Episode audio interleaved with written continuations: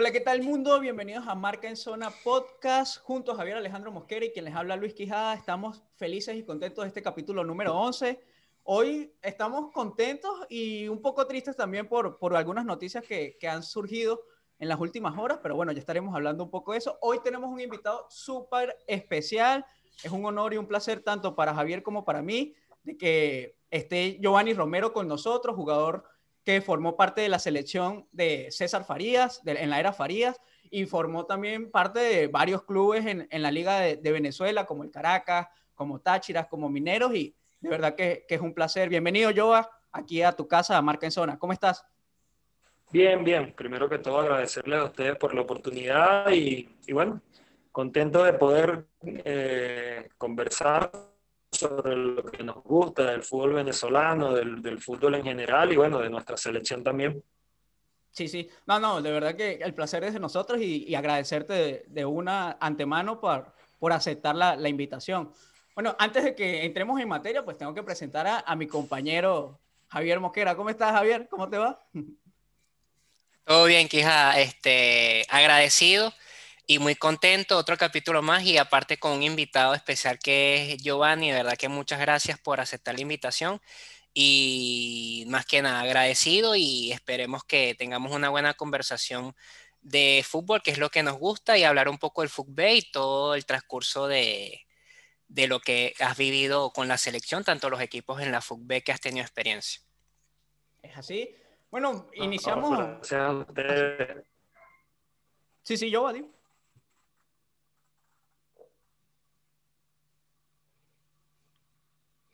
No, que gracias a ustedes, no dijo. Sí. No, no, más bien gracias a ustedes por la oportunidad. Para mí es un placer estar por aquí compartiendo con ustedes. Gracias, gracias de verdad. Y bueno, vamos a comenzar eh, eh, preguntándote, ¿no? De, ¿qué, qué, qué, estás haciendo hoy en día? ¿Cómo, ¿Cómo has vivido la pandemia? ¿Cómo la estás llevando?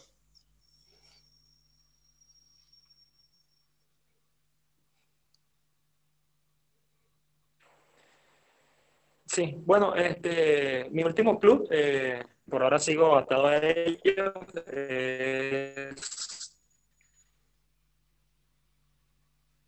el Profavara Calcio de, de la región Sicilia en Italia lastimosamente, y bueno, tuve que, pero, pero bueno, este, como te dije anteriormente, gracias a Dios, eh, unos están en Italia, otros están por acá en España, pero gracias a Dios todos bien. Entonces, bueno, ha sido un año súper complicado porque desde que comenzó el año, desde que comenzó esta pandemia, en marzo, el año pasado este marzo, lamentablemente no he podido jugar ni 20 partidos. Primero está la salud eh, y, lo demás es lujo. Pero bueno, este, ya ayer, por ejemplo, en, en, Italia dieron, dieron el visto bueno para que la categoría donde yo estoy disputando el torneo se reabra a partir del 28 de marzo. Así que hay una oportunidad entonces capaz para volver. Y bueno, en el peor de los casos que no pueda regresar a Italia, este, ya tengo un par de clubes aquí en España que están interesados para, para por lo menos terminar la temporada. Entonces, eh, en eso estamos, tratando de, vivir este día a día tan complicado que, llevamos ya más de un año. Pero bueno, lo primero es la salud y, y esperar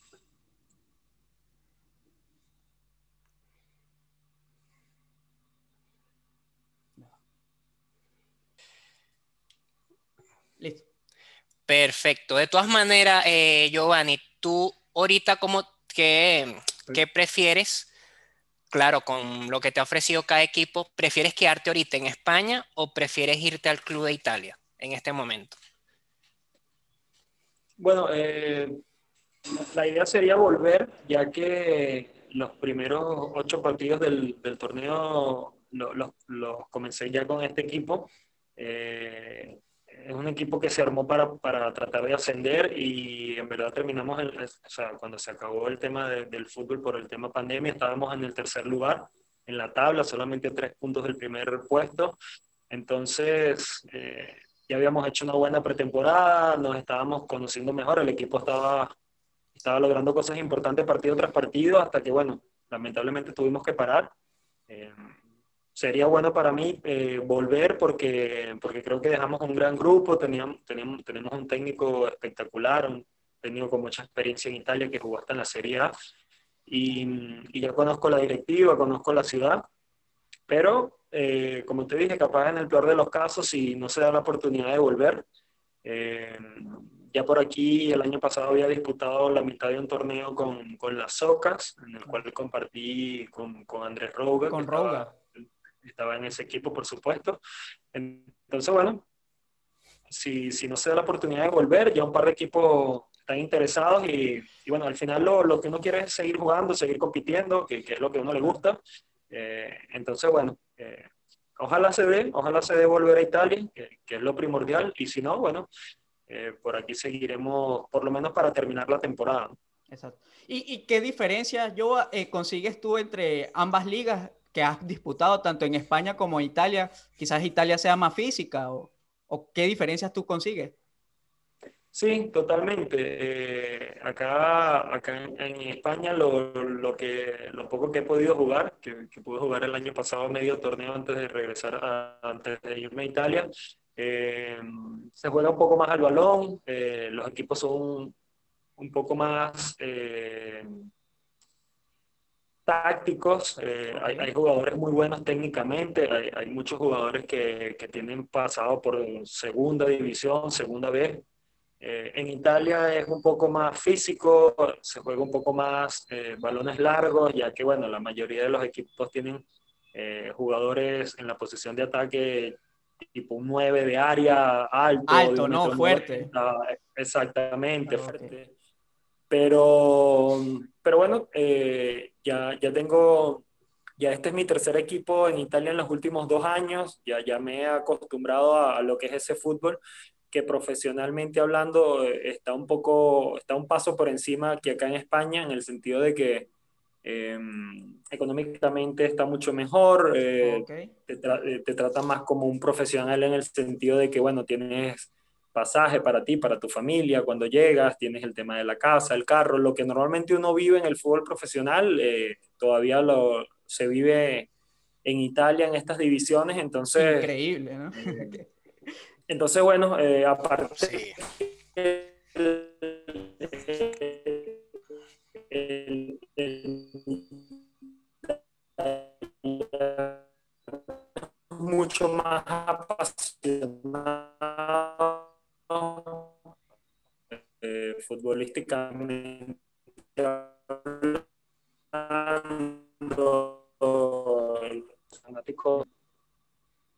de, los equipos de sus pueblos, ¿no? Son muy arraigados a eso, entonces, bueno, pero, pero al final poco más físico, eh, a mi parecer, Ok. Javier. Perfecto.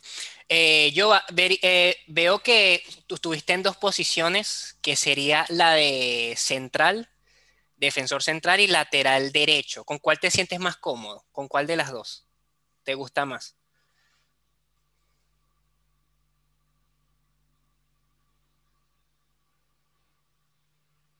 Eh, Sí, bueno, creo que defensor central. Creo que es posición natural porque cuando yo llegué al Caracas en el 2001 llegué como volante, volante defensivo, que era lo que, jugaba en, en, Valencia, ¿no? En Carabobo, que fue donde me formé futbolísticamente hablando. Pero después que el profesor Carrero un día en el entrenamiento me dijo que hacía falta alguien ahí en la posición de central y que le echara una mano para hacer fútbol un día, y bueno, de ahí no me moví más. hasta que el profesor San Vicente en un año me necesitó o hacía falta algún lateral derecho en el equipo y me comenzó a colocar ahí y bueno, hasta una temporada jugué hasta el lateral izquierdo porque habían varios jugadores lesionados, así que Exacto. me tocó como que, me tocó como que, bueno, adaptarme a esa posición de la cual eh, tuvo su fruto porque cuando llegué a la selección llegué como lateral derecho, pero si hay una posición que me gusta más y me siento más cómodo, por supuesto es de central.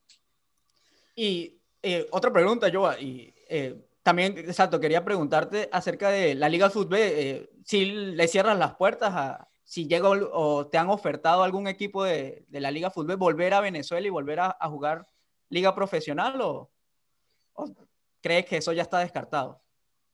No, lamentablemente hace, hace ya dos años me tocó salir del país eh, por un tema país, en la cual no, no escapa de, de, de, de, nosotros los venezolanos que sabemos cuál es la situación que estamos viviendo. Eh, mi última temporada que disputé con, con Puerto Cabello, eh, me tocó vivir los seis meses en un hotel porque normalmente en Valencia pasabas todo el día sin agua, sin gas, sin luz. No, no. Era algo que sencillamente llegó un momento que tanto, tanto mi esposa y yo tomamos la decisión de, de que era hora de salir del país porque ya era muchos años viviendo esta situación, no era algo nuevo. Normalmente cuando estás en Caracas lo, lo, vives un poco menos o lo sientes un poco menos por ser la capital, pero nosotros que claro. habíamos tenido ya muchos años por Puerto Ordaz, por San Cristóbal, por Maracaibo, ya eran muchos años ya con este tema de llegar a la casa y tener que bañarte con un tobo, eh, de que cada vez la inflación nos estaba comiendo, de que de que te roban el carro y, y, y bueno, no, lamentablemente por esta situación nosotros decidimos irnos de Venezuela. Eh, yo tenía para renovar ahí en Puerto Cabello, okay. pero decidimos que queríamos eh, un poco más de estabilidad, eh, de tranquilidad. Eh, y bueno, lamentablemente hoy nuestro país eh, no te la garantiza, ¿no? no. Pero, pero jamás le cerraría las puertas al fútbol. yo he sido muy directo y, y, lo he dicho en mis redes sociales que me gustaría retirarme en el Zulia Fútbol Club, es el equipo al cual le agarré mucho cariño esos últimos dos años que estuve con ellos. Eso no quiere decir que le cierre las puertas a otros equipos, pero de, de, alguna oferta en Venezuela en concreto no, no me llegó, no me ha llegado. Eh, pero como te dije, imposible después de todo la carrera que uno ha hecho en, en, en nuestro fútbol, este, cerrarle las puertas porque si de repente como jugador eh, en un futuro cercano no regreso, eh, creo que me gustaría hacer una carrera como técnico, que ya de a poco he ido avanzando en algunas cosas y, y por supuesto que no le cerraría las puertas el día de mañana a, dirigir algún equipo en, en mi país. Claro. Exactamente. No, de verdad, eso yo siempre lo he conversado por lo menos con, con Quijada, de que ese es el problema del fútbol, ¿no? La calidad de vida, también aparte las canchas que no son, no están adecuadas de la mejor manera. Realmente hay muchas cosas y como también lo habías dicho anteriormente, que es sobre Car Caracas, que es donde uno ve como que no pasa, o sea, es como lo que, ¿cómo te explico? Eh, Realmente es como Venezuela, hay, exacto, se aísla mucho de la situación, se vive, pero no como el en el interior del país, que es muy fuerte. Este, sé que debutaste en el, desde, en el 2001 con el Caracas, eh, me gustaría saber qué tal fue la experiencia en el Caracas, cómo es Chita San Vicente como técnico y qué te dejó en el transcurso de, de la vida, con respecto al fútbol, obviamente. Mira, el Caracas creo que mm, no es ningún secreto que futbolísticamente hablando y profesionalmente hablando, eh, yo siempre lo he dicho, ojalá existieran 10 Caracas Fútbol Club en Venezuela. Correcto. Ojalá, concuerdo contigo, yo. Existieran 10, 10 Guillermo Valentiner, tipos visionarios como ese que, que sencillamente dejaron, dejaron historia ¿no? en nuestro fútbol, personas honestas, personas que, que, que hicieron de un club lo, lo, que dice la palabra, ¿no? Exactamente, un club de fútbol.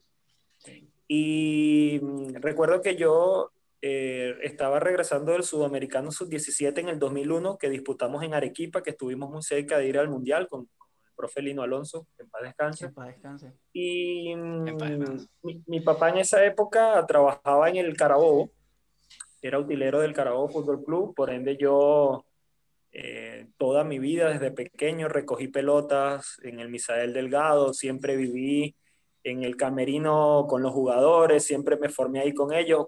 anteriormente cuando todavía se llamaban Valencia Fútbol Club, después que pasaron a ser Carabobo Fútbol Club.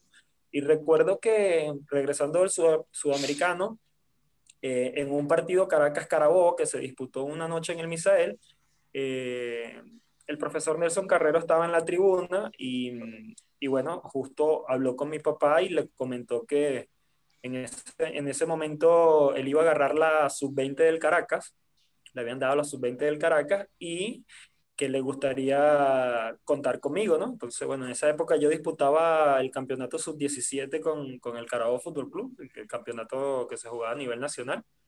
Y, y, una vez que mi papá me dijo eso, que había una oportunidad de, repente ir al Caracas, imagínate, o sea, es algo con lo que tú sueñas desde niño porque yo normalmente en esa época recuerdo que el equipo profesional del Caracas estaba disputando sus partidos en, en Maracay, en el, en el, en el estadio, en el Antonelli, recuerdo, porque me quedaba hasta tarde los fines de semana cuando, no sé si era Meridiano que transmitía los partidos.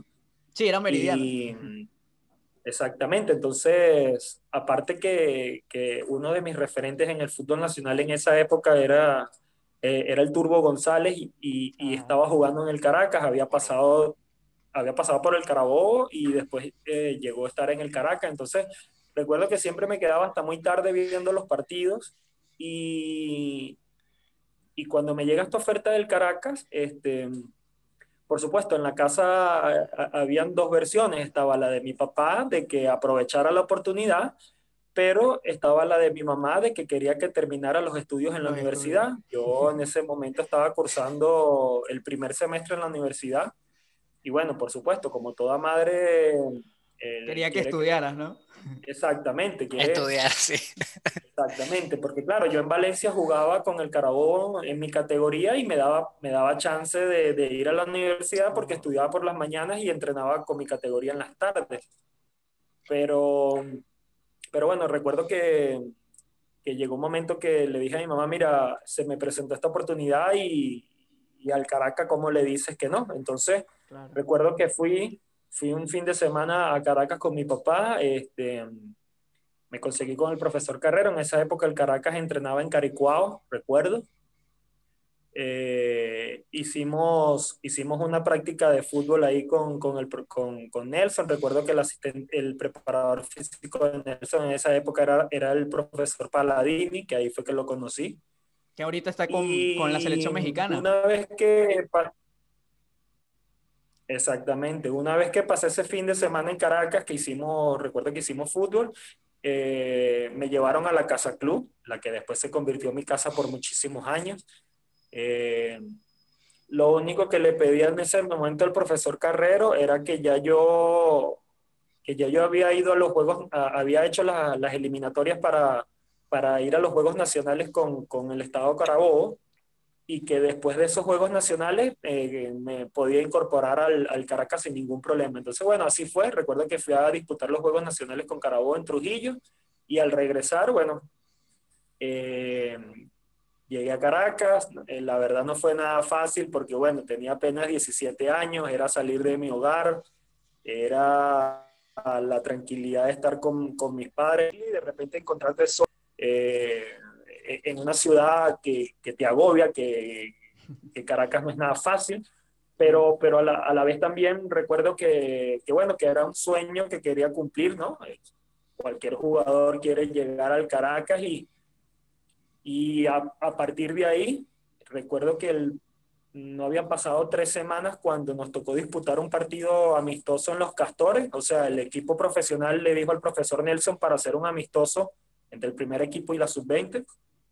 Y la verdad que recuerdo que ese día creo que habremos perdido 12 a 1, 13 a 1, habrá terminado la partida de fútbol porque el Caracas tenía un plantel espectacular. Un equipazo, era la selección, ¿no? Era la selección. Tenía 6, 7 jugadores de la selección y los extranjeros que tenían era Martín Brignani, Rodrigo Rieb, eh, John Reino, Ederley Pereira. Exacto.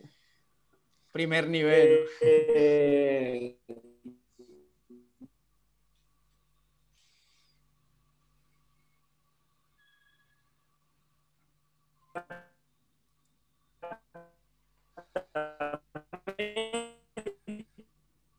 Listo.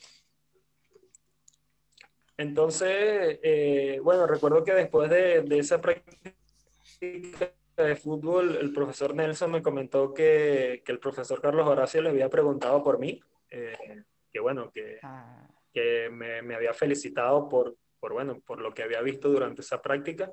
Y recuerdo que la semana siguiente eh, nos, volvo, nos volvió a tocar hacer fútbol con, contra el primer equipo ya en el, en el Brígido Uriarte. Y recuerdo que después del primer tiempo, el profesor, Car eh, el profesor Saúl, me acuerdo, eh, me llama y me dice que el segundo tiempo lo iba a disputar con el primer equipo, que por favor le pidiera la casaca a Rey, que Rey se iba ya a descansar y que, y que yo iba a disputar la segunda parte con, con, con el equipo de primera. Entonces, bueno, imagínate, traté de, hacer lo mejor posible, pero por supuesto, había nervios por todos lados, no era fácil. Pero y esa experiencia también de, pedirle, de pedirle la camisa a Rey, ¿no? Imagínate. Claro. Totalmente, totalmente.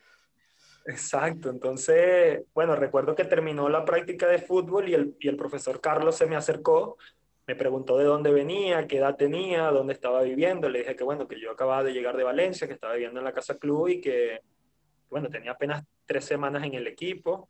Y me dijo que, bueno, que a partir de, de esa semana siguiente eh, iba a empezar a entrenar todos los días con el equipo profesional y los fines de semana eh, iba a bajar a jugar con mi, categoría, pues que era la sub-20, era mi primer año sub-20. Entonces, bueno, para mí fue algo increíble porque eso fue que iba a entrenar todos los días con ellos, todos los días íbamos a entrenar ahí a los castores, eh, y los fines de semana yo bajaba con mi categoría, pero por supuesto, entrenar con ellos el día a día eh, me daba una experiencia increíble y, y después cuando yo bajaba a, mi categoría se veía, se veía ese trabajo que venía haciendo yo eh, con el día a día con los jugadores de primera. Entonces, recuerdo que así pasaron alrededor de 15 días, casi, sí, como tres semanas de que yo entrenaba con ellos a diario, pero por supuesto los fines de semana, el viernes ya me decían que tenía que bajar a, disputar los partidos con mi categoría. Pero recuerdo que uno, en uno de esos fines de semana, creo que se disputó un partido contra el Ital Chacao, que se jugó en el Olímpico, que, que, el partido, bueno, fue muy disputado. Recuerdo que nos votaron a un par de jugadores, a ellos le votaron a un par de jugadores, y entre esos jugadores que votaron, si, no, si mal no recuerdo, uno creo que fue Andrés, y, otro también fue un defensor. Entonces, recuerdo que esa semana yo trabajé normal, trabajé de lunes a viernes y, recuerdo que el viernes, cuando dan la convocatoria, porque se, se, iba a jugar un partido contra Nacional Táchira de visitante, Nacional en esa época, ese partido lo íbamos a disputar en Pueblo Nuevo, y recuerdo que el viernes dando la convocatoria, eh, me nombran a mí Ah. Yo dije, oye, pero ¿será que se habrán equivocado? Porque yo todos los viernes tengo que ir a, a bajar a mi categoría, por Exacto, supuesto. jugar con el equipo. Pero no. Exacto, porque hay dos, hay, hay dos defensores suspendidos y necesitamos de un defensor. Entonces, bueno, imagínate, fue mi primera convocatoria, fui a Pueblo Nuevo, recuerdo que estábamos ganando 3 a 1, después nos empataron 3 a 3, pero nada, lo viví como si fuera la final del mundo porque imagínate, mi primera convocatoria en el profesional de 17 años y, dije, bueno, ya que me pegué aquí en esta convocatoria, voy a tratar de trabajar por no salir, ¿no? Por no salir, claro. Exactamente, entonces bueno, gracias a Dios así fue, o sea, empecé a tener muchas más convocatorias con el primer equipo hasta que nos, nos tocó eh, el fin de semana, nos tocaba enfrentar al Galicia, pero recuerdo que mm, había, una había fecha FIFA y por supuesto el Caracas tenía 6, 7 jugadores en la selección. Y lo más seguro era que el partido lo aplazaran porque... Por las bajas. Por las bajas, por supuesto. Pero recuerdo que el profesor Carlos agarró y dijo que pidió o el Caracas pidió a la federación que no aplazara el partido, sino que lo íbamos a jugar con los jugadores que se quedaban, pues. Entonces, bueno, ah. recuerdo que, que los jugadores se fueron a la selección y yo entré en la convocatoria. Y, y bueno, en el segundo tiempo estábamos ganando 2 a 0 y recuerdo que estaba calentando y me llaman, yo escucho mi nombre, ¿no? Ese momento, ¿no? claro, yo digo, bueno, pero ¿será que me están llamando a mí?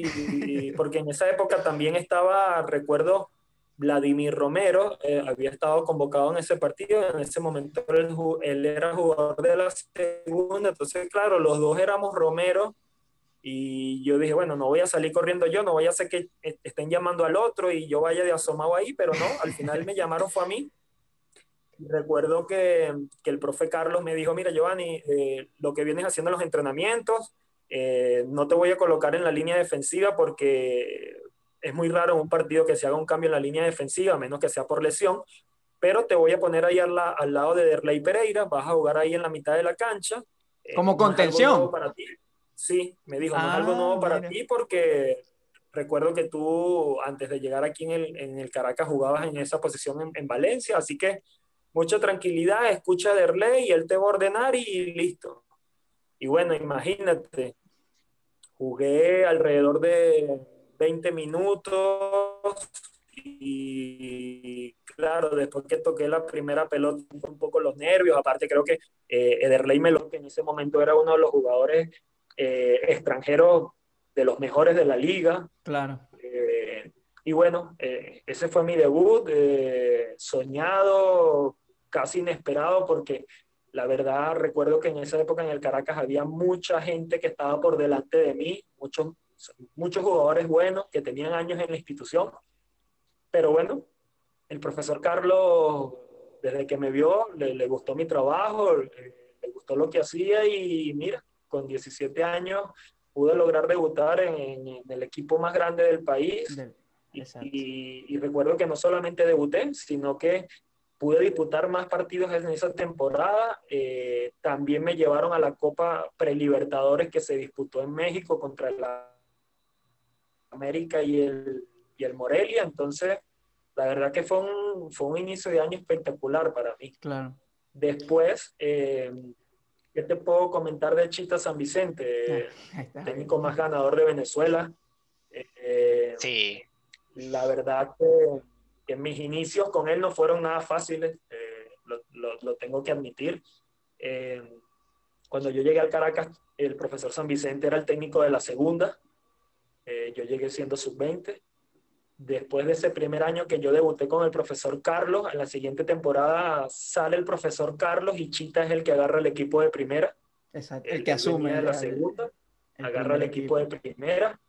Y recuerdo que ya yo entrenaba con el equipo de primera el día a día y recuerdo que a mí me bajó, me dijo, tú vas a bajar a la segunda división, como que estás muy jojoto para estar todavía en primera y hay jugadores que en cierta manera merecen estar ahí. Entonces, bueno, eh, lo acepté. Recuerdo que bajé a la segunda división. Eh, en ese momento se la dieron a César Baena, a Guacharaca. Eh, disputé, disputé todo el año en, en segunda división, solo que al final de temporada, siempre cuando la sub-20, que era mi categoría, clasificaba a los cuartos de final, a todos los jugadores nos bajaban a disputar la categoría porque el Caracas quería salir campeón de todas las categorías. Exacto, de todo. Entonces, exactamente. Entonces, recuerdo que mi primer año sub-20 salimos campeones en una sub-20 que eh, teníamos algunos refuerzos que se podían jugar, que en esa época estaba Zaragoza, era uno de los refuerzos, estaba Quique García, estaba Miguel Ángel Romero, eh, después, después estábamos los que habíamos llegado, mi persona,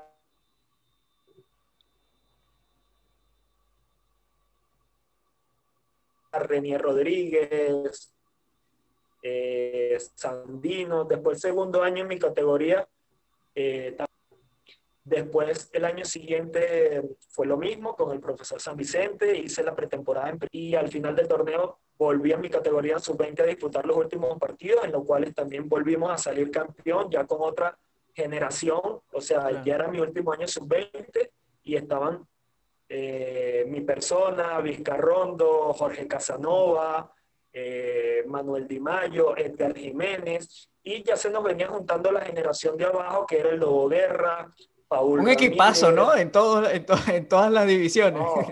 un equipazo, Luis Manuel Seijas.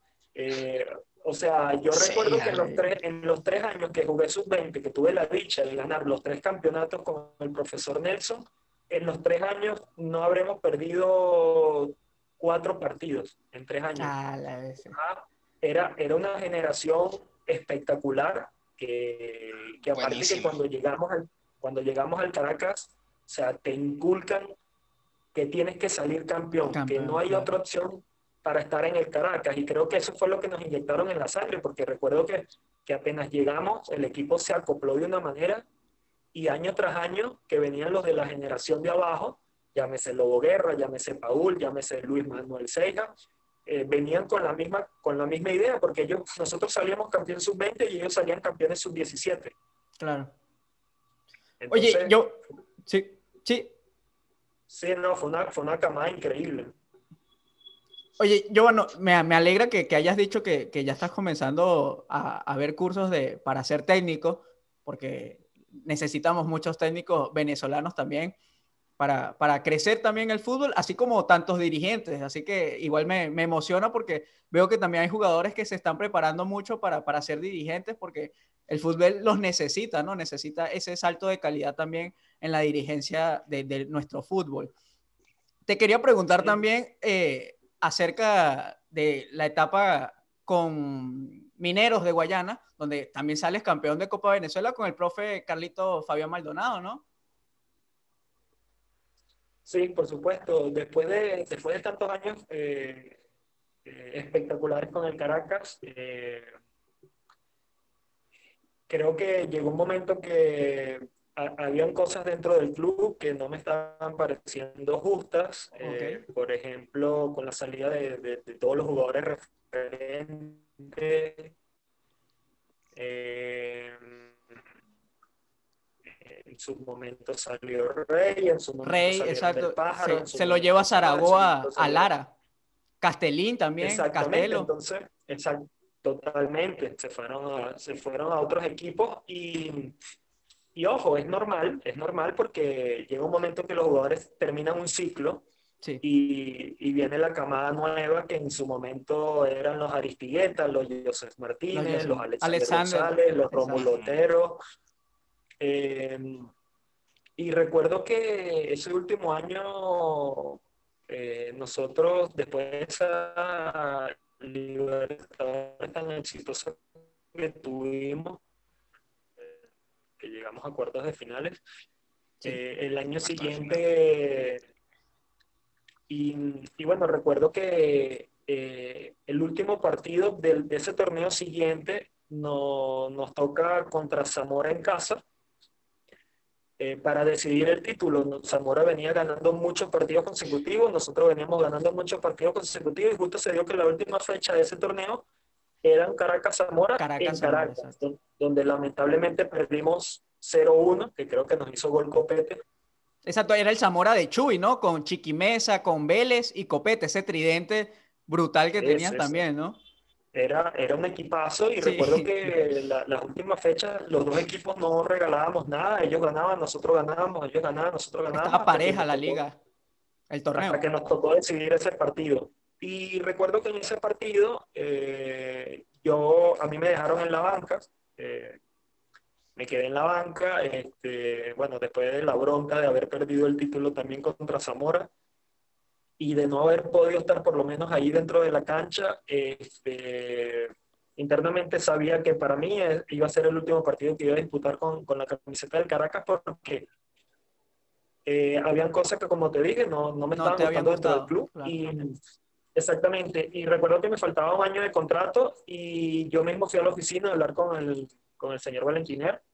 Primero hablé con Seferino, hablé con el grupo, le dije lo que le tenía que decir, que al final nunca me fui con problemas con nadie, sencillamente le dije lo que yo pensaba en ese momento. Claro. Y hablé con el, con, con el dueño del equipo, con Valentiner, me dijo que bueno, que la verdad que ellos le tomaban.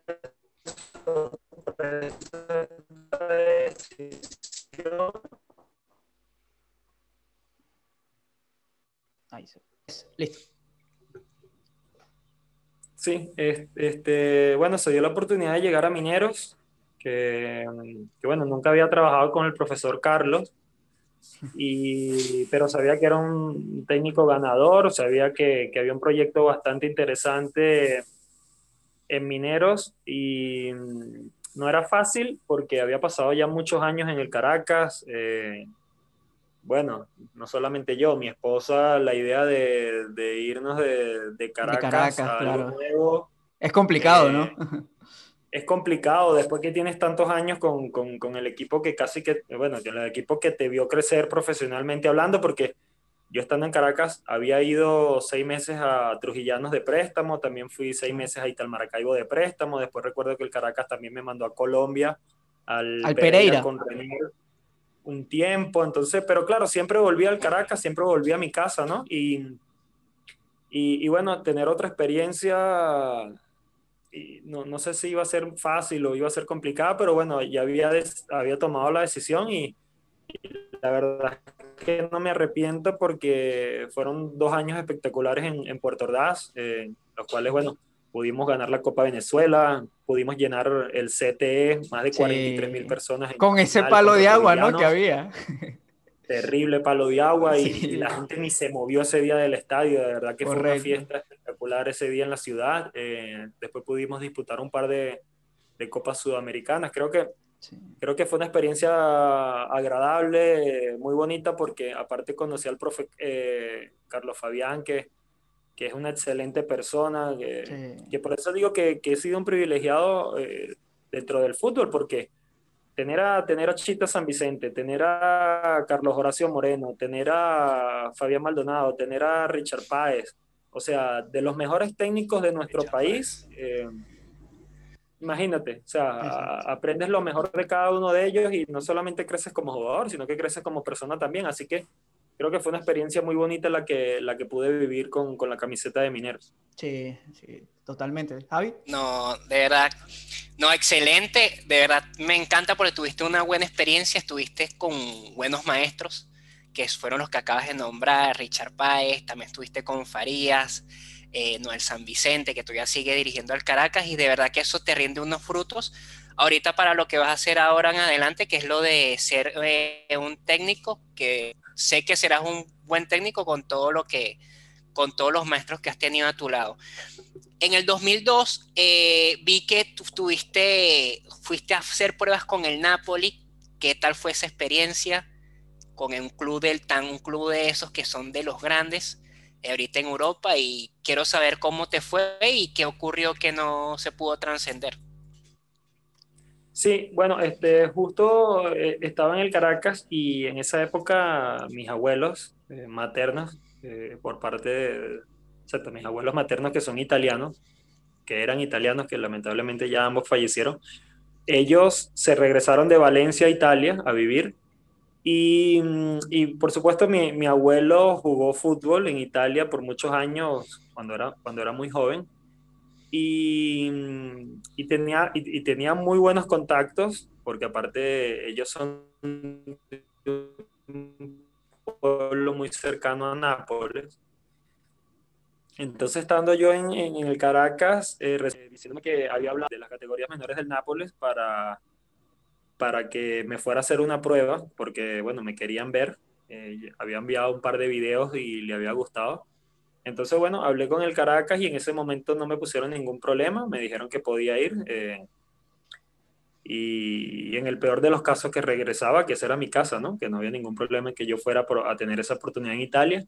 Claro. Eh, recuerdo que fui a, fui directamente a, a, entrenar con las categorías menores del Nápoles, eh, pero el tema era que mi pasaporte en esa época eh, estaba todavía en proceso, mi pasaporte italiano, eh, no lo tenía a la mano y como extranjero eh, no me podían fichar para, para, para poder estar en, en, el primer equipo.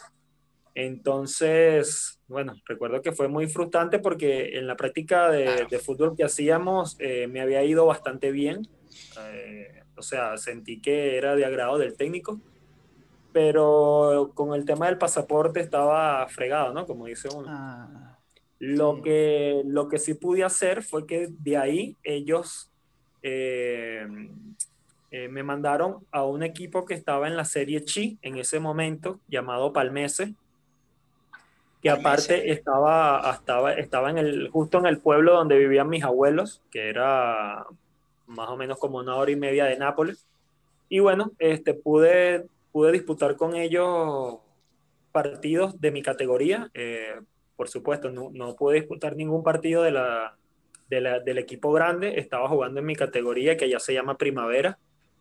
Y, y, bueno, entrenaba con el equipo grande de ellos y jugaba en mi categoría. Y la verdad que fue una experiencia increíble porque fueron como mis primeros pasos en Europa. Eh, y bueno, tener cerca a la familia también fue importante porque me ayudó a adaptarme, a adaptarme un poco más, porque aparte en esa época no hablaba ni el idioma. Y, y bueno, recuerdo que después que se acabó el torneo, se acabó la, el torneo que yo disputaba con mi categoría de ese equipo La Palmese, pude regresar de nuevo al Caracas. Ah, bien, yo, yo, yo, sí tengo una pregunta. Eh, vestiste la camiseta de, del Caracas y, y, del Táchira, ¿no? O sea, que ¿sentiste presión al, al volver a, al Olímpico con la, con la camiseta orinegra? O, o, bueno, también dónde se siente más presión, si con el Caracas, de, de, parte de la barra, ¿no? Más que nada. O con el Táchira, sí. ¿no? Eh, mira, es una respuesta súper complicada, ¿no? De, de, darte, porque cuando tú llegas al Caracas, eh, lo primero que te dicen es que tu rival eh, es el Táchira. O sea, Exacto.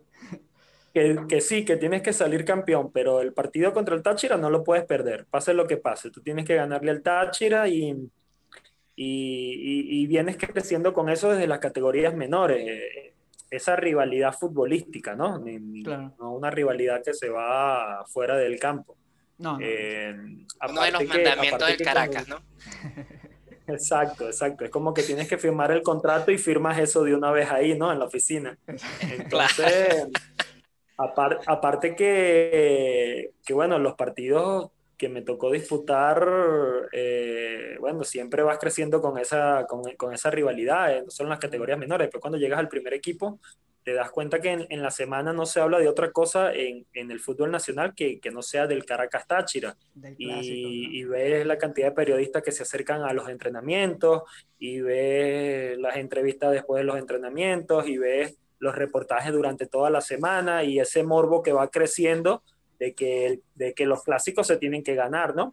Claro. Entonces, claro, yo crecí con eso. Eh, eh, me tocó ganar y me tocó perder clásicos con la camiseta del Caracas. Me tocó vivir el lado dulce y, y me tocó vivir también el lado amargo, ¿no? Amargo. Claro. Eh, pero bueno, eh, eh, me tocó salir campeón ganándole al Táchira como también me tocó perder una final contra el Táchira. Eh, esa final que, que, que, bueno, que empatamos a uno en el Olímpico y que empatamos a cero en la vuelta con, la vuelta. En, San, Cristóbal, en San, Cristóbal, como también me tocó ganarle 1 a 0 con, con un gol mío en casa y en después casa, ir allá ¿sabes? y ganar un 1-4, que fue uno de los triunfos más históricos de, de, de, los, de, la historia de la institución, ¿no? Ese partido nunca se me, Entonces, se me va a olvidar, Giovanni. Eh, ese partido también un palo de agua en San Cristóbal. El Deportivo Táchira tenía Terrible. a Del Valle, ten, eh, el chico a, al zurdo Roja.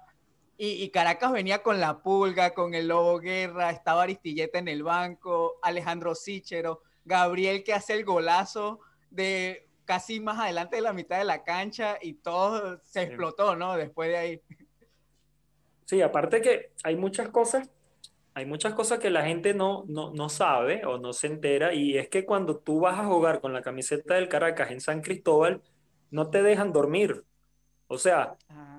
Por más que te aísles en el, en el hotel más lejano de San Cristóbal, ellos se enteran de que el equipo está durmiendo ahí y toda la noche alrededor del hotel son carros con vallenato ah, eh, eh, y con sirenas, eh, en una ocasión nos lanzaron bulla, hasta ¿no? un fuego artificial que es, totalmente, nos, nos, pasó un fuego artificial por el medio de todos y retumbó casi que se escuchó en Cúcuta. Entonces, claro, no es, no es que están haciendo algo malo, sencillamente es algo que está dentro del juego, que es válido y que es una manera de, de, distraerte, de no dejarte dormir, de que tú no puedas descansar porque el día siguiente ellos te tienen que pasar por encima. Entonces, claro, tú, tú creces con todo eso, pero vistiéndolo con la camiseta del Caracas y, y bueno, salir campeón en su cancha, en, ese partido donde, donde tú estás recordando que aparte era, era impresionante el palo de agua que caía. y era impresionante y era impresionante después de ver que a los 15 minutos con, con, el 2 a 0 la gente se empezaba a ir del estadio.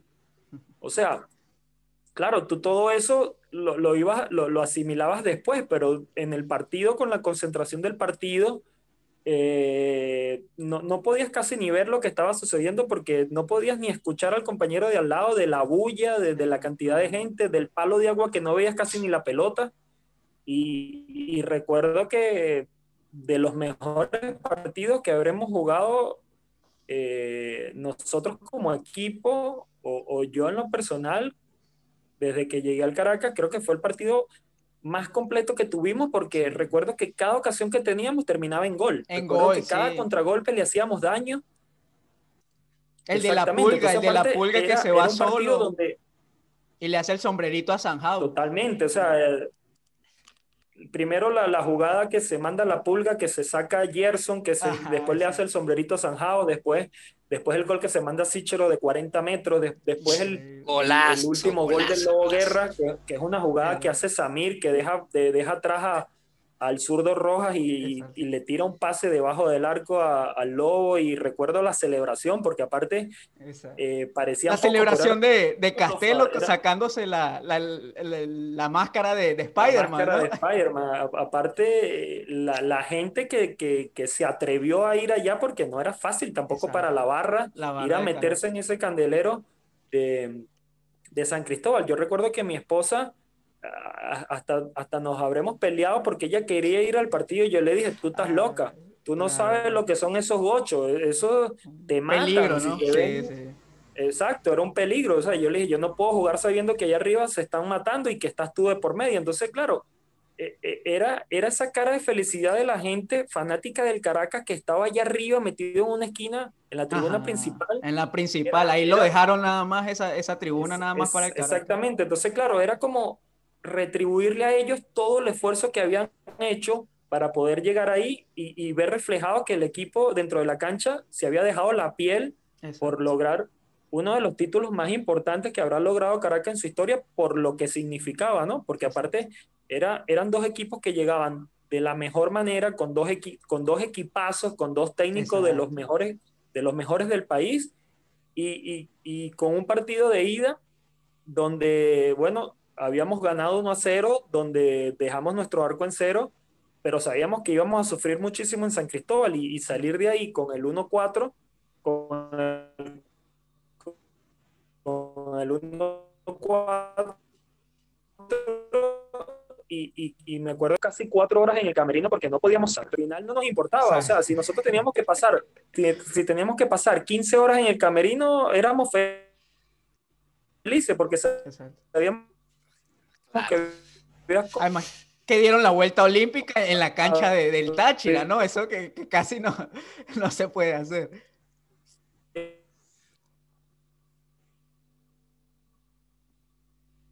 Entonces, claro, creo que al final la Táchira, eh, no, el Zulia no me renueva y yo, y yo recuerdo haberme ido de vacaciones a los Estados Unidos justo después de que se acabara el torneo. Y, y bueno, me había llegado una oferta para, para quedarme a jugar en los Estados Unidos y ya estaba casi seguro de que, de que nos íbamos a quedar ahí. Pues, pues ya sí. el Zulia no me había renovado. Eh, eh, estaba molesto, la verdad, porque había sido un año increíble el que habíamos vivido con el Zulia, clasificando ese equipo a Libertadores, a logrando Libertadores, el doblete y, y, bueno, no sé, me había dado la renovación y, y de repente me suena el teléfono y es el Deportivo Táchira. Entonces, claro, ah se te, se te empiezan a maquinar todas estas cosas.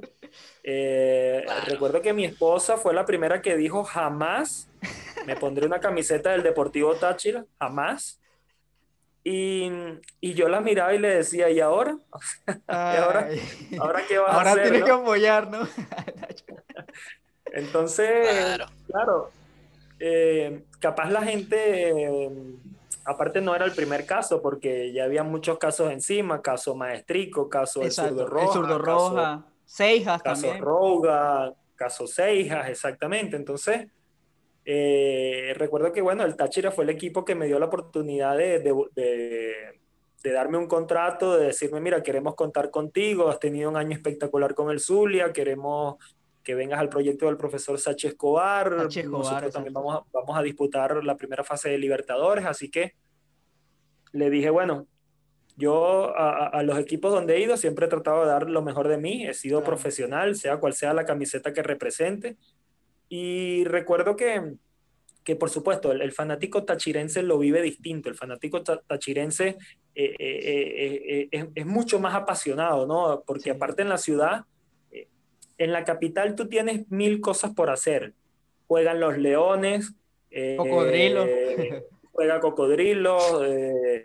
Eh, por supuesto es capital, tiene cinco o seis centros comerciales espectaculares. Obras de teatro, tienes, tienes, mil cosas. Tienes el Ávila, tienes millones de cosas, pero en San Cristóbal es el Deportivo Táchira, o sea, no existe béisbol, no existe básquet, no existe bolas criollas, no existe perinola, no existe absolutamente nada que no sea el Deportivo Táchira. Entonces, claro, apenas se dio la llamada, eh, no sé en qué momento alguien filtró que yo regresaba al, fútbol con el Deportivo Táchira y claro, tenía mensajes eh, de fanáticos del Táchira diciendo que bueno, que era una buena contratación, que es un jugador que viene de salir campeón, que, que es alguien que el equipo necesitaba para estar al lado de Juber Mosquera, pero también tenían otros fanáticos del Táchira recordándome mi pasado rojo, ¿no? Por supuesto. Ah, claro, claro. otros criticando, ¿no?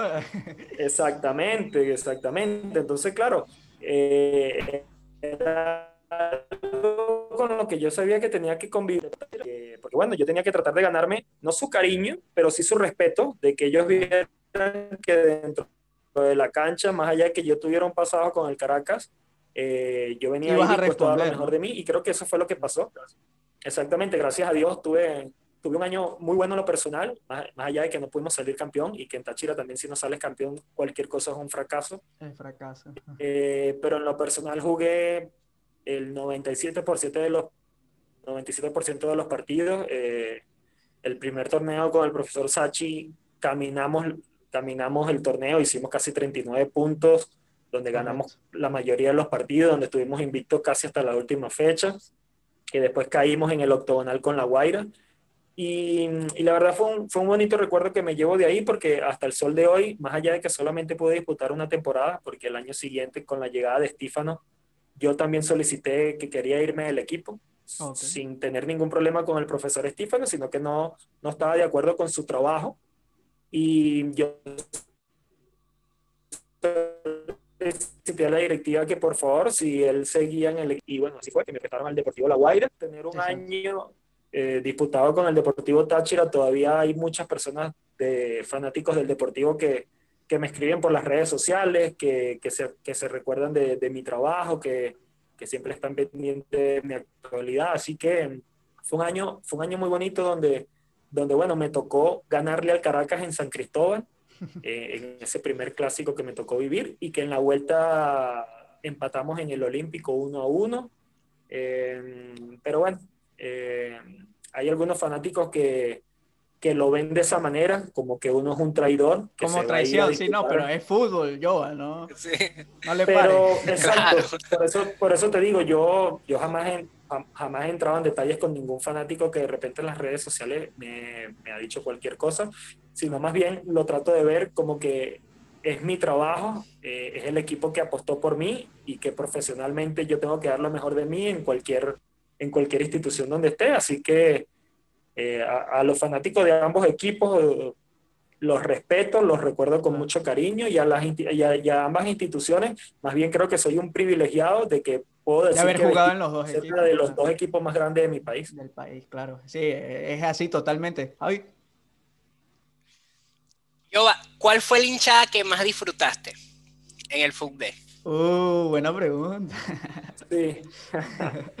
Eh, eh, es difícil, de, es difícil de, responderte porque, imagínate, la del Caracas, eh, yo recuerdo que desde, desde pequeño, o sea, desde muy chamo, eh, siempre soñé con que ellos corearan mi nombre. O sea, siempre yo escuchaba que coreaban el de Rey, que escuchaban el del pájaro, que escuchaban el de Catelín, que escuchaban el de Stalin Rivas, y yo decía, bueno, yo tengo que ver cómo yo me gano el cariño de esta gente con mi trabajo.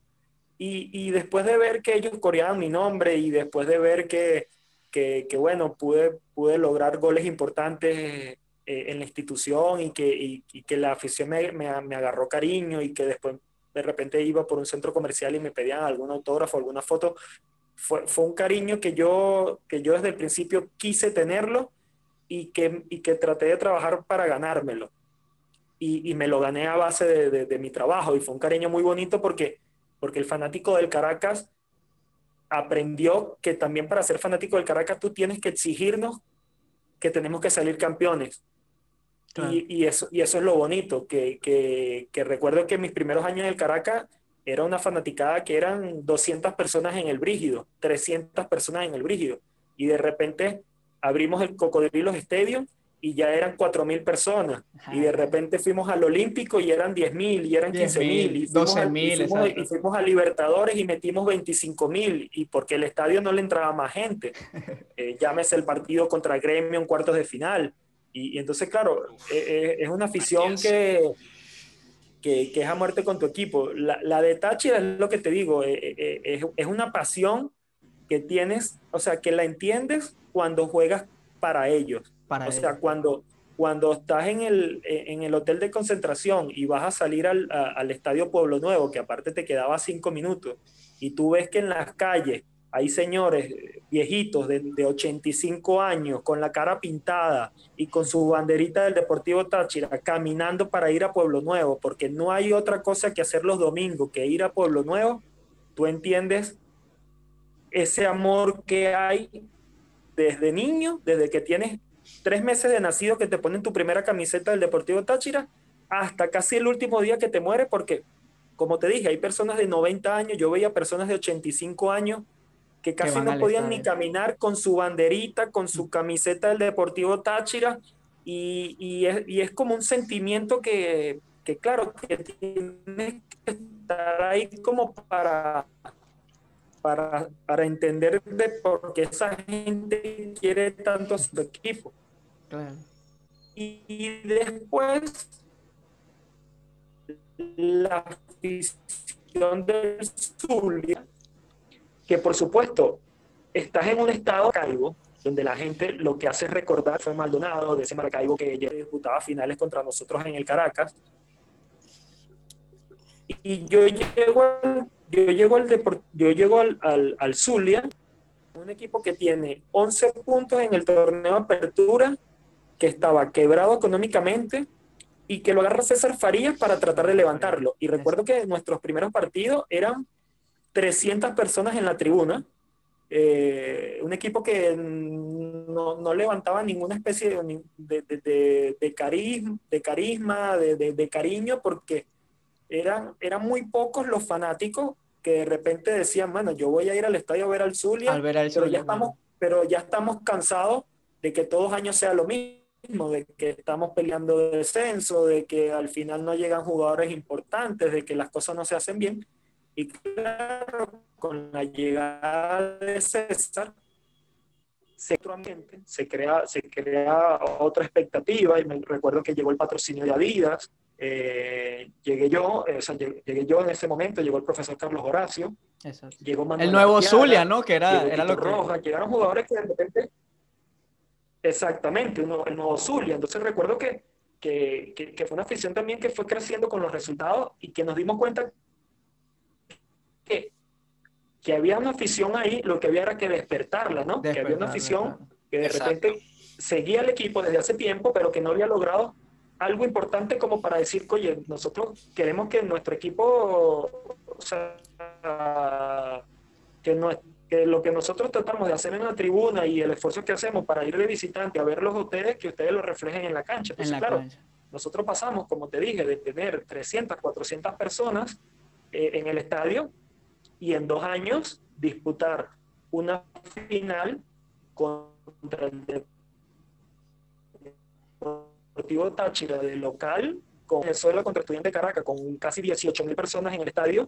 Y, y, aparte es un fanático muy noble, o sea, es un fanático que a nosotros no nos exigía triunfo, o sea, no nos exigía eh, que teníamos que ser campeones, ellos nos exigían que nosotros en la cancha lo diéramos todo, que más allá del resultado que ellos vieran reflejado que había un equipo que se sudaba la camiseta, como se dice, dentro de la cancha. Entonces, claro, nosotros le demostramos eso pero también empezaron a llegar los triunfos, empezaron a llegar los triunfos, empezaron a llegar los triunfos y hasta llegaron títulos. Entonces, claro, fue una afición que, que hoy en día también me recuerda con mucho cariño por las redes sociales, porque, porque bueno, pudimos ser el, el, el primer equipo que levantó una copa con, con, con esa camiseta, ¿no?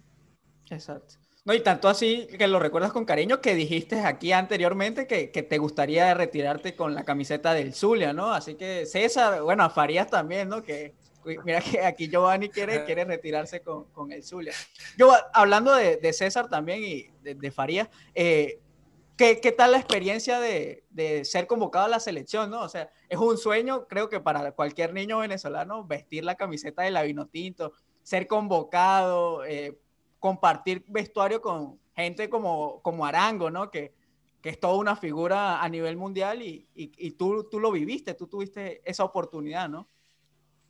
Sí, por supuesto. Es que desde niño, o sea, yo recuerdo que desde niño mi sueño era, sí, jugar profesional, pero era vestir la camiseta de la selección. O sea, yo, yo recuerdo que de chamo veía los partidos, los pocos partidos que en esa época pasaba, creo que era RCTV, eh, y, y, ver a Félix Hernández, Stalin Riva, eh, Leo González, Diony Guerra, Castellín, que eran los jugadores que en esa época jugaban, ¿no? Y, y claro, me, me, dolía porque en esa época, lamentablemente, la mayoría de los resultados eran 5-0, 6-1, 4-0, y tú decías, coye, pero, o sea, yo, yo, yo quiero estar ahí, yo quiero tratar de, de, de, de lograr algo con algo mejor que lo que, que, está logrando la gente que hoy en día está defendiendo esos colores de Venezuela. Entonces, claro, la primera oportunidad que tuve de, representar a mi país fue en el, en el torneo sub-15 con, con, el técnico Rafa Santana. Recuerdo que la primera convocatoria, cuando me llamaron a la casa, no lo podía creer. Yo tenía 14 años y recuerdo que estaba en la calle jugando. Me recuerdo que era pelotique goma, porque aparte el venezolano no, no, no somos. O sea, yo, yo soy. A mí me encanta el fútbol y desde niño era lo primero que hacía, pero después en la calle cuando salías a jugar con tus amigos, lo que jugaba era, ¿no? pelotita de goma. Exactamente, Porque, porque es lo que juega el venezolano, el Caracas, Magallanes, la cuestión, la Guaira, el otro. Entonces, claro, afuera yo jugaba fútbol, pero ellos se fastidiaban de jugar fútbol y querían jugar era béisbol. Entonces, recuerdo que estaba jugando pelotita y vamos fuera de la calle, o sea, en la, en la cuadra de mi casa, y me llama mi mamá y me dice, hijo, te llaman por teléfono. Y yo, mamá, me deja el fastidio, estoy jugando, no sé, vamos por el tercer inning, le dije yo. Entonces Exacto. me dice, pero, pero hijo, ¿qué es un tal Rafa Santana? Y cuando dijo un tal Rafa Santana salí corriendo a agarrar la llamada y, y claro. entonces claro, porque mi, mi, mamá conoce de fútbol, pero no tanto como mi papá, pues que futbolísticamente eh, trabajó toda la vida en el Valencia, en el Carabobo y sabía quién era Rafa Santana, pero la llamada la atendió mi mamá. Entonces eh, recuerdo que apenas agarré el teléfono me dijo, Giovanni, ¿cómo estás? No sé qué, todo bien, bien. Mira, hay una convocatoria en, en, Caracas, tienes que estar el fin de semana porque vamos a empezar a ver los jugadores para el Mundialito Sub-15. Entonces, claro, para mí fue miércoles, esto fue lo, mejor que me podía haber pasado. Entonces recuerdo que el, tenía familia en Caracas, me fui creo que el, un viernes en la noche y el sábado en la mañana o sea, habían dado la convocatoria para estar a las 8 de la mañana. Yo recuerdo que eran las 5 y media y yo estaba ahí, afuera de la casa de, de, Rafa, que estaba ahí en el paraíso, ¿no? O sea, fue el primero en llegar, me acuerdo. Y, y bueno, ahí, ahí, ahí fue que comenzó el, mi generación. Ahí fue que con, conocí a Vizcarrondo, conocí a, a Chaurán, Cordero, Rentería.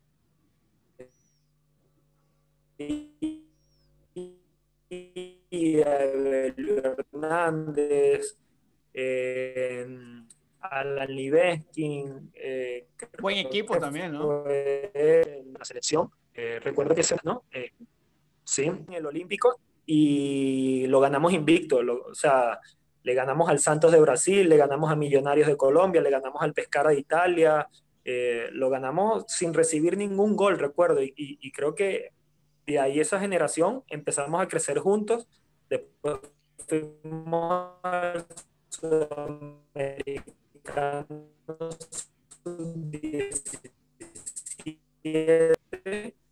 la mayoría de los jugadores, casi todos, y, bueno, estuvimos ahí a un puntico de ir al Mundial. Recuerdo que le ganamos a, le ganamos a la Argentina de Tevez, de Cabenagui, de Maxi López. De Macherano, ¿no? Con, con Colón, de Macherano que era el capitán, de Zabaleta. Eh, recuerdo que llegamos a la, clasificamos a la segunda fase y y en el último partido se decidía si nosotros le ganábamos a Paraguay íbamos al Mundial, porque eran tres cupos que iban al Mundial de cuatro equipos que habían clasificado a la segunda fase, y si Paraguay empataba el partido, eh, ellos iban al Mundial. Y bueno, lamentablemente comenzamos ganando, ellos nos empataron al final, y recuerdo que la última pelota del partido fue mano a mano de Cordero, Orlando Cordero, solo contra el portero, y se la quiso tirar de vaselina y la, la tiró por encima del arco y bueno, eh, perdimos la oportunidad de ir al Mundial, que en esa época hubiese sido algo histórico. Porque, algo histórico. Exactamente, porque en esa época no, no, ninguna selección en ninguna categoría de nuestro país había ido al Mundial.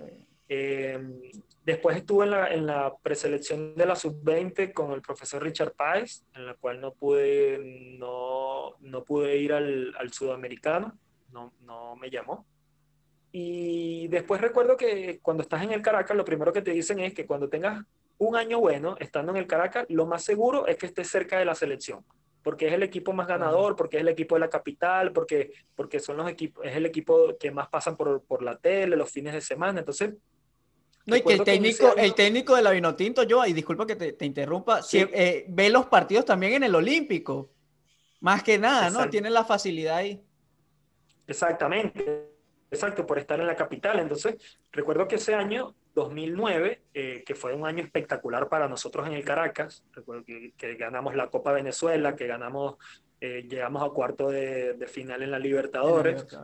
En lo eh, exacto, en lo personal, yo tuve un año, creo que de mis mejores años en el Caracas, porque me afiancé ahí en el lateral derecho y jugué creo que casi 50 partidos en, en, todo el año. Y recuerdo que cada vez que cada vez eran más los comentarios que me decían que, que, ya estaba cerca de la selección, que en cualquier momento me iban a llamar, que, que estuviera pendiente, porque ya se hablaba de mí en, en, los periódicos, decían que estaba haciendo un buen trabajo, en los laterales mi persona, Sichero que jugaba por izquierda. Por izquierda. Y recuerdo que eh, antes de viajar a Cuenca, o sea, clasificamos para jugar contra el Deportivo Cuenca en los octavos de final, nos tocó jugar contra el Monagas de visitante y recuerdo que mm, faltaban como 15, 20 minutos y hay un córner a favor de nosotros, una pelota que quedó rifada, estábamos empatando uno a uno y la pelota me queda a mí y yo voy a patear y recuerdo que Maita, evitando que yo, evitando que yo pateara, puso los tacos por delante y recuerdo que, o sea, le, le clavé todo el empeine mío a, a, los tacos de Maita. Ah. Y, por supuesto, fue algo. Y recuerdo que ya no teníamos más cambio y, el, y Chita me gritaba desde la raya: párate, que tenemos que ganar, ya no podemos empatar.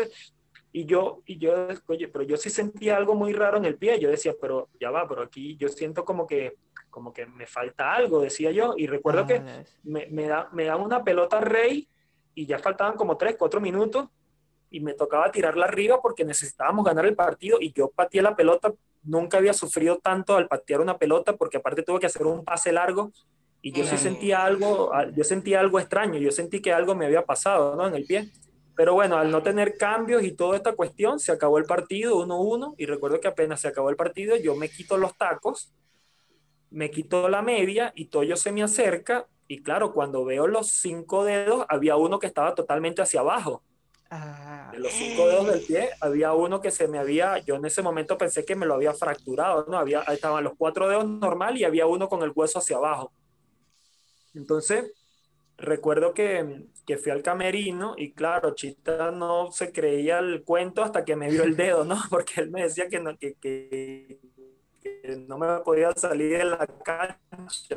Pero claro. entendió que en verdad no era algo que yo quería salirme, era porque en verdad me, me, me faltaba hondo el pie, ¿no? y, claro. y esto hay que mover. Ahí hay que ponértelo en tu sitio. Recuerdo que me colocaron un par de agujas enormes para como, como el pie y recuerdo que fue un solo movimiento, clac, sonó el hueso y me lo volvieron a colocar en, su, en su lugar, ¿no? Entonces, bueno, Chita le pregunta al doctor si yo podía viajar a la Copa. Por supuesto, el doctor le dijo, pues tú estás loco, no puedes jugar. Hay que, hay que hacerle mañana un examen a ver si está fracturado, ¿no? Entonces, bueno, recuerdo que el equipo viajó, viajó el día siguiente a Ecuador y yo me tuve que ir a Caracas a hacer en la cual no salió fractura, pero sí tenía una luxación, ¿no? Tenía una fisura ahí en, en el dedo, por supuesto, se me puso todo negro, morado por, por el golpe que había tenido, pero gracias a Dios no era una fractura, era cuestión de guardar reposo y, y poder para el partido de vuelta, ¿no? Con, contra el Cuenca. Y recuerdo que no pasaron dos, tres días, más o menos, sí, como tres días creo que pasaron. Y yo estaba en mi casa estaba en mi casa colocándome hielo. Y, pero claro, como Rey vivía muy cerca de mi casa, yo pensé, bueno, de repente hay algo que, que necesita o hay algo que, no sé, de repente me está llamando como para saber cómo estoy. Y me llama y me pregunta, Giovanni, ¿cómo estás? ¿Es Rey? No sé, ¿todo bien? Yo, no, sí, todo bien, te, todo tranquilo, aquí en la casa poniéndome hielo y tal. Entonces me dice, ¿cómo estás del pie? O sea, ¿qué, qué te pasó? Y yo le digo, no, bueno, gracias a Dios no es una fractura, eh, fue una luxación, pero, pero bien, bien. Yo creo que ya para el partido de vuelta, si Dios quiere, regreso. Entonces me dice, lo que pasa es que César Farías me mandó a llamarte para preguntarte si estás bien, porque él quiere que juegues contra Bolivia en La Paz. Y recuerdo que no, no, me había dicho eso cuando solté el hielo. Le dije, yo estoy bien, o sea, yo puedo jugar. listo. O sea, mañana mismo estoy entrenando. Recuerdo que se me, se me acabó el golpe inmediatamente, ¿no? Entonces el dolor, claro, se, se fue, ¿no? Totalmente, totalmente. Entonces, eh, recuerdo que me dijo, bueno, si tú estás bien, yo le voy a decir eh, que, que, estás bien, ¿no? Porque se viene ahorita la doble fecha FIFA.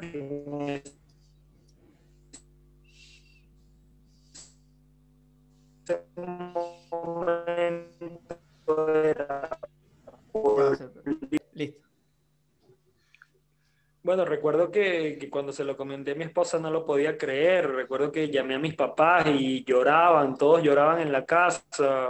Los, los papás de, de, mi esposa también lloraban. Todo el mundo, recuerdo que todo el mundo lloraba porque, claro, es algo que tú desde el primer día que juegas al profesional, eh, el, tu sueño más grande es llegar a la selección, ¿no? Más allá de que jugar en, en, el extranjero y toda esta cuestión, no hay nada como vestir la camiseta. Entonces, recuerdo que, que fui a la selección, pero por supuesto el, el, el dedo estaba, estaba grave, literalmente, o sea, estaba tratando de recuperarme lo más rápido posible, pero había tenido una fisura muy pocos días antes. Entonces, recuerdo que César lo que me dijo fue, no vas a llegar contra el partido de Bolivia porque me hubiese, o sea, yo quería colocarte ahí porque claro, él dividió esa fecha FIFA sí. en dos grupos, en dos los grupos, que iban a, a, La Paz y los que se quedaban abajo para disputar el partido contra Uruguay. Entonces él me dijo, yo, yo quiero es que tú vayas allá arriba a jugar en La Paz porque es el grupo alterno y en,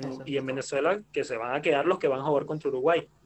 Pero claro, al, al, al yo no poder porque por más que quería, eh, había dolor y se notaba cuando yo pisaba.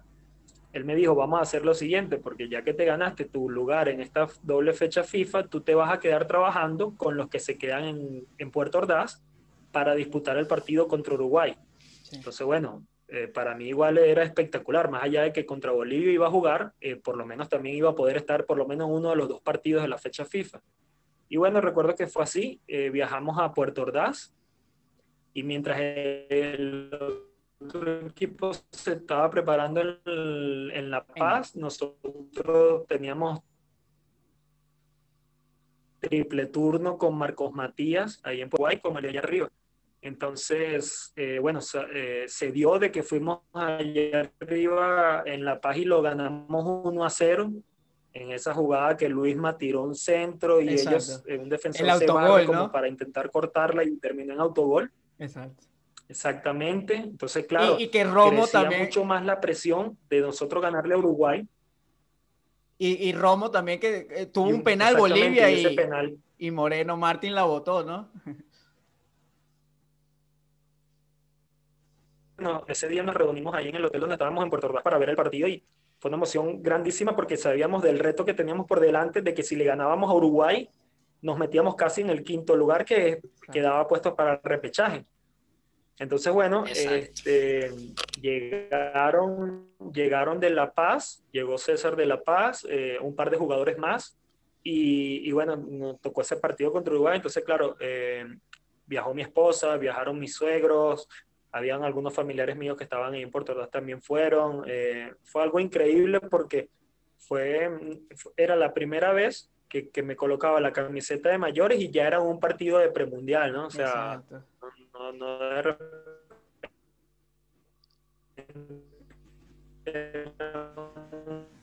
un partido amistoso, sino que ya era un partido oficial. bueno, lamentablemente empatamos a dos. Lamentablemente empatamos a dos contra Uruguay en un partido que, bueno, eh, creo que empezamos perdiendo, no sé si lo empató Giancarlo, ellos se fueron arriba y al final lo terminamos empatando con un gol de tiro libre de, Rey. Exacto. Correcto, así fue, así fue. Gol de, Suárez al principio y el, segundo gol fue de Forlán, con pase de, Abreu, de cabeza. Que aparte Uruguay era un equipazo, recuerdo que Forlán en esa época era de los mejores jugadores de, la liga aquí española, jugaba en el Villarreal y estaba volando, recuerdo que se notaba que estaba por encima del, resto de los jugadores. Pero bueno, por, algo fueron cuartos en el, Mundial, Joa, también, o sea, había el nivel. Exactamente. Lugano, Godín de centrales. Eh, exacto, y después de ahí, este, bueno, tuve casi tres años seguidos en la selección, donde, bueno, pude disputar muchísimos partidos, donde estuve hasta el último, hasta la última convocatoria de la lista preliminar de la Copa América 2011, en la cual salí en la última, la el último listado de 30. Pero bueno, eh, por más que me, que siento que de repente pude, pude haber tenido más oportunidades en la selección. Este, fueron tres años espectaculares porque eh, no todo el mundo puede decir que, que, vistió la camiseta de su país y, y, bueno, conocí lugares increíbles. Me tocó viajar hasta Japón, jugar un amistoso en Japón con la selección, después pude disputar partidos contra México. El de México. Jugar un partido aquí. Con los dos goles de Arango, ¿no? Exactamente. que, es lo otro que, te, es lo otro que te iba a comentar, como tú decías, eh, estar en un camerino con, con, uno de los, para muchos, uno de los jugadores más importantes de la historia de, de, nuestra selección, como lo es Juan. Eh, yo la verdad al principio no me lo podía creer, o sea, estaba sentado ahí con ellos, compartiendo con, con Moreno, con Giancarlo, con Juan, eh, pero eh, con, bueno, con los del Caracas, pero ya en otro plan, ya con la camiseta de tu país. Entonces, claro, es totalmente, es totalmente distinto. Es, un orgullo que, que, tienes que vivirlo, ¿no? Para, para saber lo que se siente. Entonces, bueno, fueron tres años que lo aproveché al máximo, el cual le doy la, la eh, ¿cómo se dice? Le doy las gracias al profesor César de que confió en mí en, esa época y, que me dio la oportunidad de vestir la, camiseta nacional porque creo que es lo mejor que te puede pasar como jugador. Eh, de, hecho, ese partido contra México, le comentaba igual a Javier, tú lo jugaste de titular y, expulsaron a, Gabriel, a Sichero. Y, estaba también México con el Chicharito que venía del Manchester United. O sea, había un. En Ciudad, Juárez fue ese partido. Tú eres el primero que abraza a Juan en el, tiro libre. Sí, que cómo no lo voy a abrazar después de esa salvajada que hizo. Sí. Claro. Aparte que, aparte que con la selección, o sea, el, primer partido que me tocó disputar de como titular eh, fue el de Japón.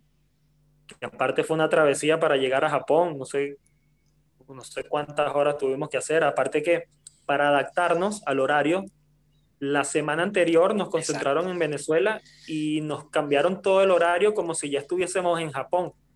Entonces ah. nosotros hacíamos fútbol contra la sub-20 en el Brígido a las 2 de la mañana, que era la hora más o menos que se iba a jugar el partido en Japón. Entonces, dormíamos era durante el día y, y, desayunábamos en la noche. O sea, César lo hizo todo a propósito como para que no nos pegara tanto como cuando fuéramos a Japón, ¿sabes? Entonces... Eh, digo que esa es una de las cosas que le pega mucho, tiene que adaptarse el futbolista rápidamente, el cambio de horario, porque se, es algo que frecuentean bastante, ¿no?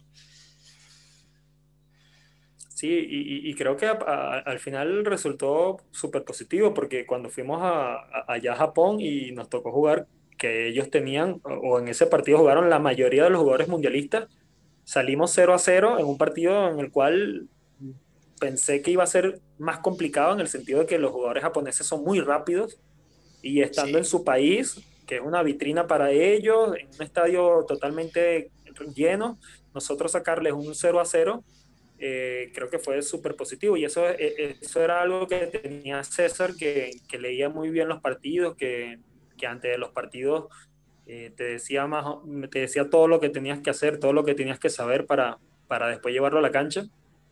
Y, y ese partido que comentas en, en, Ciudad Juárez, recuerdo que fue una locura porque recuerdo que había esa fecha FIFA y México quería jugar en Ciudad Juárez porque es una ciudad donde sencillamente no existe la ley, donde es una de las ciudades más peligrosas del mundo. El partido fue medio y ellos querían llevar totalmente, ellos querían llevar un poco de alegría a esa ciudad donde hay tantas muertes, hay tantas tristezas, hay tanto narcotráfico.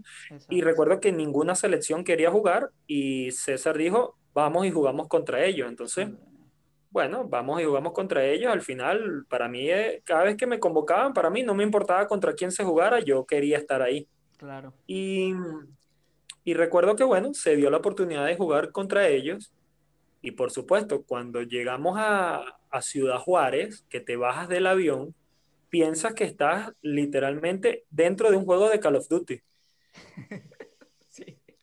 Es, es impresionante la cantidad de guardias eh, armados, la seguridad que había cuando llegamos al aeropuerto, cuando nos bajamos del avión para trasladarnos al hotel, eran o sea, camiones enteros en la parte de adelante, a los lados y en la parte de atrás, con cada camión no con menos de 10 militares armados, armados como si fueran a la guerra, eh, apuntando a los, a los cuatro lados, ¿sabes? Adelante, atrás, izquierda y derecha.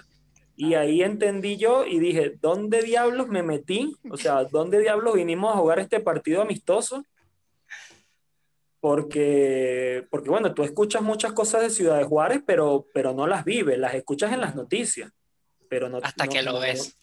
exactamente. Entonces, claro, era una ciudad donde había un silencio como tenso, como, como extraño, donde de repente veías cinco personas en una esquina hablando, de repente veías como, como personas que miraban por la ventana y se volvían a esconder, ¿sabes? Era algo tipo, tipo película, ¿no? Entonces, recuerdo que hicimos un solo entrenamiento antes del partido, nos, nos dieron una cancha donde entrenar y recuerdo que todo el borde de la cancha estaba lleno de policías, ¿no? O sea, entrenábamos en la cancha y todo el borde estaba lleno de policía, apuntando hacia el lado de afuera de la cancha.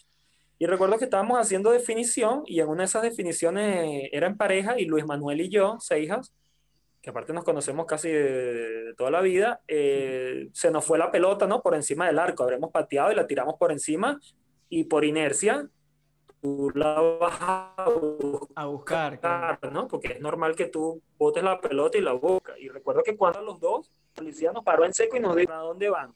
No, bueno, vamos a buscar la pelota que pasó, o sea, se fue hacia la calle. Dala por, dala por perdida, pues, o sea, déjala ahí. Váyanse para adentro, o sea. Sí. Claro. Claro.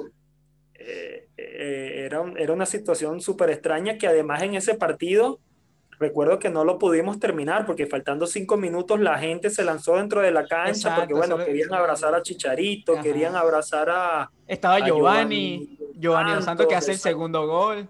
Exactamente, aparte que un equipo... fue un partido que nosotros lo, lo, disputamos de tú a tú ante una selección poderosa como la mexicana, que aparte que nos votan a Sichero como a los 10 minutos del primer tiempo, Eh, no, no, nos hace el, o sea, hace gol Juan, nos empata Chicharito, después nos vamos arriba 2 a 1 y no fue hasta el segundo tiempo que, que Gio se mandó un golazo que la mandó a la escuadra que Dani... Dani, no pudo hacer nada, pues que fue un metrallazo lo, que, lo que mandó Giovanni ahí. un gol, fue un gol impresionante, entonces... No, pero lo de, lo de Juan, 36 metros, yo, ¿lo viste ahí, los 36 metros? Lo de Juan recuerdo que salió en la noche que estábamos todos en el hotel, en Sport Center, no paraban de, de, de, pasar los dos goles porque... O sea, y eran los, dos de tiro libre y, casi que en el mismo lugar, ¿no?